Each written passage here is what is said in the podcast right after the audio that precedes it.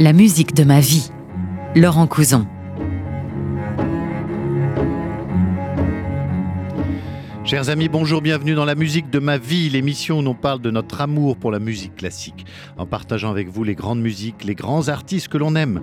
Alors mon invité aujourd'hui, c'est justement un grand artiste, c'est un écrivain à succès s'il en est, qui dans toute sa carrière nous a emmenés dans un chemin de sagesse, de spiritualité qui nous a fait rencontrer Oscar et la Dame Rose, Odette, tout le monde, Monsieur Ibrahim, et qui entretient depuis toujours un rapport très intime, fusionnel presque avec la musique. Il a écrit sur Mozart, Beethoven, Bizet, Saint-Saëns, mais aujourd'hui, c'est d'une grande voix dont nous allons parler avec lui, peut-être la plus grande des voix, une légende, Maria Callas, dont il dresse un portrait inédit dans son nouveau roman La Rivale, paru chez Albin Michel.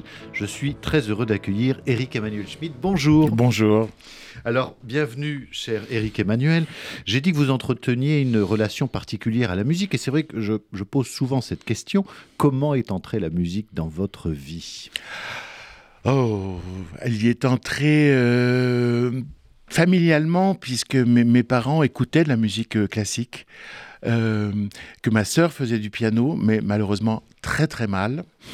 Et euh, elle est devenue une très bonne biologiste, elle n'est pas devenue une musicienne. Je m'en rendais compte, j'avais 5 ans de moins qu'elle. Et donc, euh, il y a un meuble que j'essayais d'éviter dans la maison, c'était le piano. Je le contournais parce qu'il me paraissait vraiment euh, une puissance hostile. Ah, vous n'en avez pas joué vous-même? Et puis un jour, une tante, ma tante Aimée, elle s'appelait Aimée, est venue à la maison et elle s'est assise devant ce piano et elle en a sorti quelque chose d'enchanteur, c'était du Chopin. Et je me suis dit, ah bon, ça peut faire ça, le piano. Donc le soir même, j'ai exigé, j'avais 9 ans, de mes parents euh, de prendre des cours de piano. Et j'ai donc euh, appris euh, le, piano. Puis après, je suis même allé au conservatoire de Lyon jusqu'en supérieur en solfège. Voilà. Alors, je vous ai entendu dire qu'aujourd'hui, ben, la musique, c'est votre drogue. Vous avez besoin d'écouter, je dis bien écouter, hein, pas avec les baladeurs dans l'oreille, euh, une heure de musique par jour au minimum. Oui, autrement, j'ai l'impression que je suis comme une plante qui n'est pas arrosée, je me dessèche. Euh, je peux passer une journée sans écrire, une journée sans lire, mais jamais une journée sans musique. Euh, la, musique euh, nous atteint euh, au plus intime de l'intime. La musique fait partie de ma vie spirituelle, de ma vie existentielle. La musique m'a consolé, la musique m'a donné des larmes quand j'étais sec, la musique m'a redonné de l'énergie. La musique euh, me, me donne un rapport au monde où je me dis, c'est merveilleux d'exister, c'est merveilleux d'être là, parce que le temps, je le goûte, je le savoure, au lieu de le subir. Et c'est merveilleux de vous entendre en parler ainsi, Eric Emmanuel Schmitt. Alors vous avez écrit sur de nouveaux musiciens et cette fois, vous avez choisi La Calas dans ce roman La Rivale, où une cantatrice, Carlotta Berlumi, prétend être la grande rivale de la Calas et même la surpasser. Hein. C'est ce qu'elle raconte à son confident Enzo, qui est finalement un des seuls à avoir entendu parler d'elle. Euh, par, la, Elle a un peu disparu dans les trappes de l'histoire. Alors comment vous est venue cette idée qui, est géniale de, de, créer ce personnage de cantatrice jalouse pour parler de la Calas parce que euh, on a tellement écrit sur la Calas qu'il faut trouver un point de vue. Et puis l'autre chose, c'est que euh, en je me suis dit, ça va être littérairement très amusant d'écrire un roman totalement ironique, c'est-à-dire de faire saisir le génie d'Acalas par la personne qui ne le saisit pas et qui ne comprend pas pourquoi on s'intéresse à cette cantatrice. Et c'était aussi une manière de dire que la vie de Calas n'a pas été facile, parce qu'elle a reçu autant de, bouquets de fleurs que de bouquets de navets, elle a été autant huée qu'applaudie. Une vie romanesque s'il en est. Voilà, elle a été extrêmement critiquée parce que... Euh, son exigence absolue pour interpréter euh, ses rôles, qui allait jusqu'à, euh, je dirais, modifier son physique et, sa voix, parce que normalement on chante dans une tessiture et puis on y reste. Elle, elle pratiquait. Euh, elle a changé de voix au cours de sa carrière. Voilà, et donc elle a fait tout ce qu'on ne doit pas faire, parce que c'est dangereux pour la voix aussi, tout simplement. Et d'ailleurs, elle n'a pas chanté longtemps. Euh, mais donc je voulais la faire décrire par un personnage au fond assez traditionnel, euh, qui, donc cette Carlotta Berlumi, qui elle a une jolie voix naturelle. Euh, parce que sa mère et sa grand-mère euh, chantaient bien. Euh, elle prend quelques cours, mmh. elle patauge un peu dans le solfège, mais c'est pas un problème. À la fin, elle fout son contrut son si bémol et tout le monde est content. Et puis, elle est hédoniste. Elle a un rapport au chant purement hédoniste. Elle, elle pratique pas un art. Elle se fait, elle fait, se fait plaisir. Elle fait plaisir aux gens en chantant. Elle aime les hommes. Elle aime la cuisine. Elle, elle, grossit un peu, elle a du mal à rentrer dans ses costumes. un être assez ordinaire et qui commence en même temps que Calas, sa carrière très jeune donc, et à un moment elles sont à égalité de débutantes. Et puis après, Calas monte et Berloumi dégringole. Et elle ne comprend pas pourquoi. Et elle va faire ce truc merveilleux. Euh, elle va se dire, ce n'est pas de ma faute, c'est la faute de Calas. Et elle est persuadée que Calas passe des coups de fil à des directeurs d'opéra pour ne pas l'engager parce que ça lui ferait de l'ombre, etc., etc. Elle a trouvé son bouc émissaire. Oui, vous parlez aussi de la jalousie. C'est vrai que la, la, jalousie des musiciens entre eux est assez connue. On se souvient de la pièce Amadeus de Peter Schaeffer ou après du film de Milos Forman où, le personnage de Salieri, un personnage historique, mais en réalité euh, n'était pas le jaloux meurtrier qui est dépeint dans, dans ses œuvres, mais euh, ce dont parle de cette, cette œuvre, c'est bien de jalousie. C'est ce que vous vouliez faire aussi. Oui, oui, oui, oui. oui, Montrer qu'il y a des vies qui se structurent par la jalousie. et que le peu d'énergie qu'elle trouve pour faire les choses vient de la jalousie et après même de la haine profonde qu'elle entretient pour, pour Calas. Oui, puis vous dites qui connaît mieux la Calas que sa rivale? Vous pensez que nos ennemis, ce sont ceux qui nous connaissent le mieux? Il n'y a pas d'ennemis de bonne foi, donc euh, leur connaissance est quand même teintée de mauvaise foi. Mais en tout cas, euh, Berloumi, elle est très sensible aux défauts de la Calas. Et les défauts de la Calas étaient nombreux. Hmm. Euh, et donc, elle nous fait sentir, parce qu'elle ne comprend pas, elle nous fait sentir le, travail immense qu'a fait la Calas. Et dans cette jalousie, il y a la jalousie de, de quelqu'un qui qui a une activité agréable euh, qui consiste à chanter, mais qui est très hédoniste, et puis en face, quelqu'un qui donne tout à son art.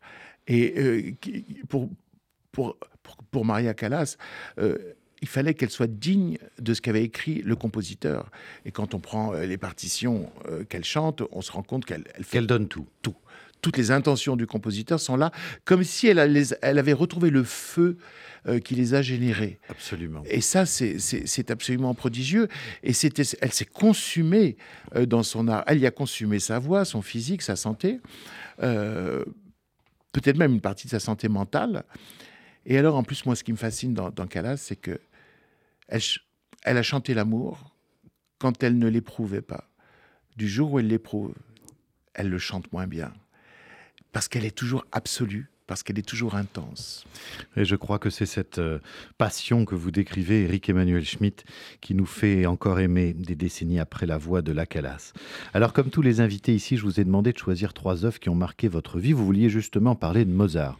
Mais dans un opéra de jeunesse qui s'appelle Zaïd. En fait, Zaïd, c'est un opéra inachevé, euh, d'après le livre de Voltaire. Et ce sont les débuts de Mozart euh, comme musicien à la cour de l'empereur Joseph II, qui crée sa troupe d'opéra. Mais finalement, ça se passe pas très bien parce que Mozart n'ayant pas eu de, commande ferme et définitive, il abandonne le projet quand il apprend que Joseph II avait aussi contacté d'autres compositeurs pour écrire cet opéra. Alors là, il en fut aussi extrêmement jaloux et contrarié. oui, mais parce que je pense que la grande tragédie de Mozart, c'est qu'il était le seul à son époque à avoir compris qu'il était Mozart. Si, il y a Joseph Haydn qui avait compris que Mozart était un génie. Mais euh, Mozart avait parfaitement. C'est pas il n'est pas du tout l'abruti représenté dans le film de Milos Forman. Euh, c'était le musicien le plus cultivé de son temps parce que dès l'âge de 6-7 ans, il a parcouru l'Europe, il a rencontré les plus grands et il a tout absorbé. Euh, mais il avait parfaitement conscience du niveau où il était. Et il était en face d'Anne, qui avait des oreilles, mais qui ne se rendait pas compte. On écoute tout de suite cet extrait de Zaïd de Mozart, qui s'appelle Ruhe senft mein oldes Leben, et écrit par un jeune homme seulement de 24 ans, imaginez-vous.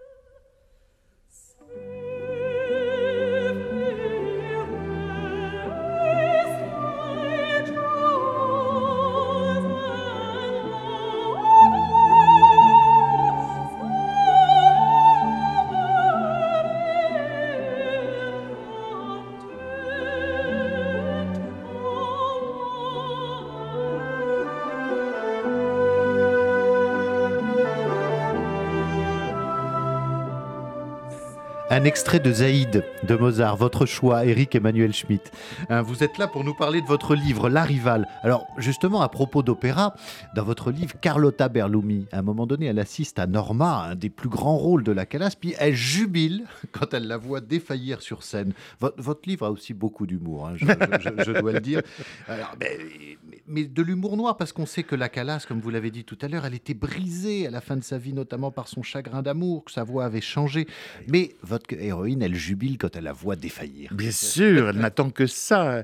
Depuis des années, elle dit que Calas, ça ne va pas durer, parce que quand on maltraite sa voix comme ça, on ne peut pas chanter longtemps. Et malheureusement, elle avait raison. Euh, mais évidemment, Carlotta, c'est, vous savez, c'est ce genre de personnage. Euh, je pense toujours à ce que j'avais entendu une fois dans une interview de Bruce Willis, vous savez, l'acteur américain, qui avait, qui avait dit Moi, j'adore jouer les méchants parce qu'ils ont les meilleures répliques et les plus belles fringues.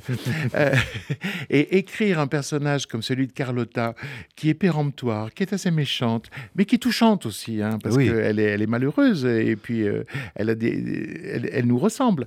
Euh, c'est très, très agréable. Et à la fin, il y a une scène très drôle où alors elle se croit enfin reconnue à sa juste valeur quand on lui demande d'être le jury d'un grand, d'un grand concours vocal, mais on lui dit si vous voulez bien remettre le prix Calas.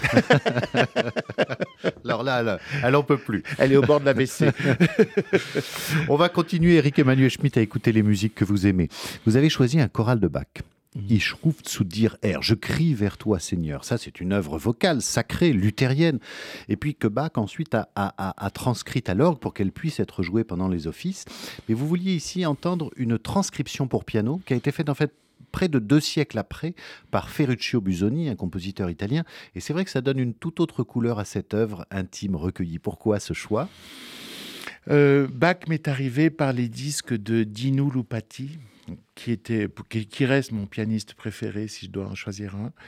Et euh, cet océan de paix, euh, de grâce et de profondeur, cette dimension spirituelle est totalement délivrée par, par le piano, parce que le piano pour moi c'est l'instrument intime.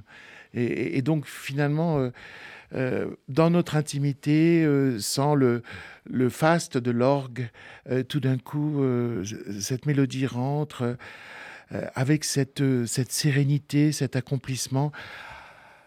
Voilà, j'ai d'abord reçu ce premier bac, c'est le bac spirituel de, la sérénité. Puis après, j'ai reçu le bac de la joie, euh, le bac du, du, du, Magnificat, etc.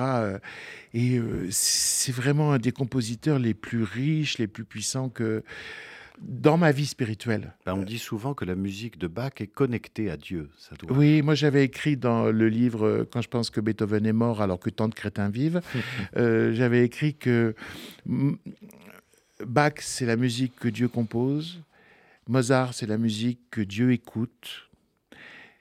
Et Beethoven, c'est la musique qui convainc Dieu de prendre des vacances. On écoute ce choral Ich rufe zu dir R, justement joué par Dino Lipati dans sa version pour piano.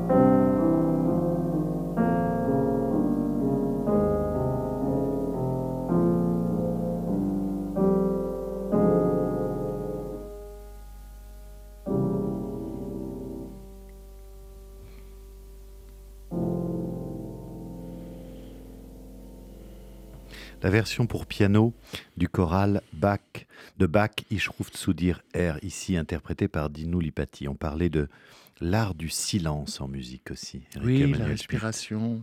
On joue. La musique sort du silence et elle y retourne et elle en est cousue. Et si on ne sait pas jouer avec les silences comme avec les sons, on n'est pas musicien. C'est ce qui crée aussi la spiritualité dont vous parlez tant dans, vos livres. Dans votre précédent ouvrage, vous parliez de la, la nécessité d'être œcuménique, la nécessité de faire croiser les religions et les cultures. Lors de votre voyage à Jérusalem, qu'est-ce que vous diriez aujourd'hui au regard de ce qui se passe en Israël? Exactement la même chose. Euh, d'abord, euh, je suis horrifié par tous les gens qui instrumentalisent euh, les religions parce que c'est une même souche. Et, et, Jérusalem est le témoin de cette souche. Jérusalem, c'est le lieu où s'est fondé le premier monothéisme, le monothéisme juif, avec ce temple deux fois détruit dont il ne reste que les remparts. C'est le lieu où s'est fondé aussi le christianisme, avec l'accomplissement de la vie de Jésus à Jérusalem.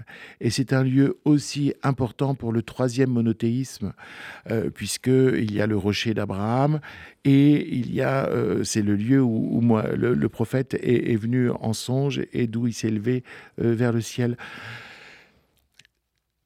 lieu légitime pour les trois monothéismes, ça veut dire que Dieu nous a indiqué qu'il fallait partager.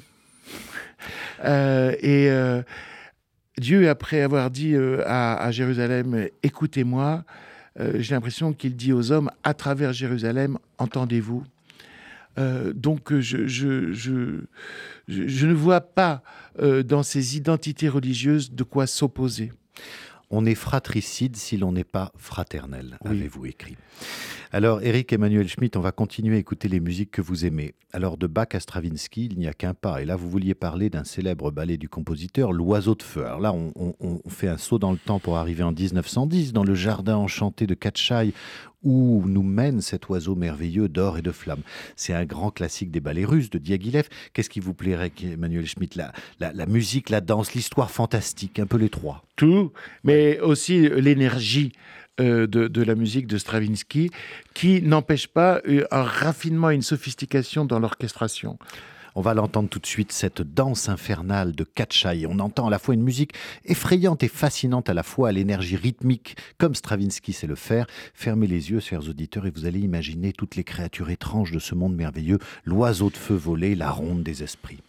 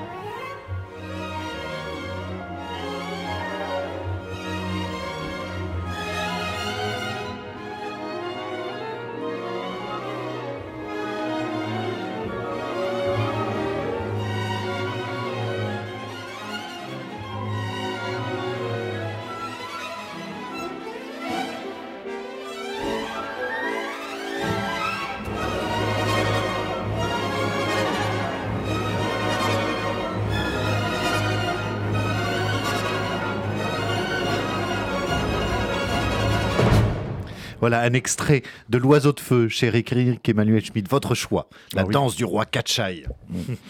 Alors, euh, vous le savez, euh, dans cette émission, on essaye de faire connaître ou redécouvrir la musique classique aux auditeurs, mais les orchestres en ce moment, les opéras sont un peu en danger parce que la jeune génération est un peu en train de se désintéresser de ce patrimoine magnifique qu'on a partagé ensemble ce matin. Qu'est-ce que vous diriez, vous, aux jeunes? Parce que je sais que vous leur parlez beaucoup aux jeunes, d'écouter toutes ces musiques magnifiques que nous venons d'entendre. C'est pour vous. Euh, la plupart des, des- gens, en fait, ne peuvent pas dire qu'ils n'aiment pas la musique classique, ils n'y ont pas eu accès. Donc voilà, prenez le risque de suivre quelqu'un qui, qui va faire de la musique, euh, qui va vous emmener à un concert de musique classique.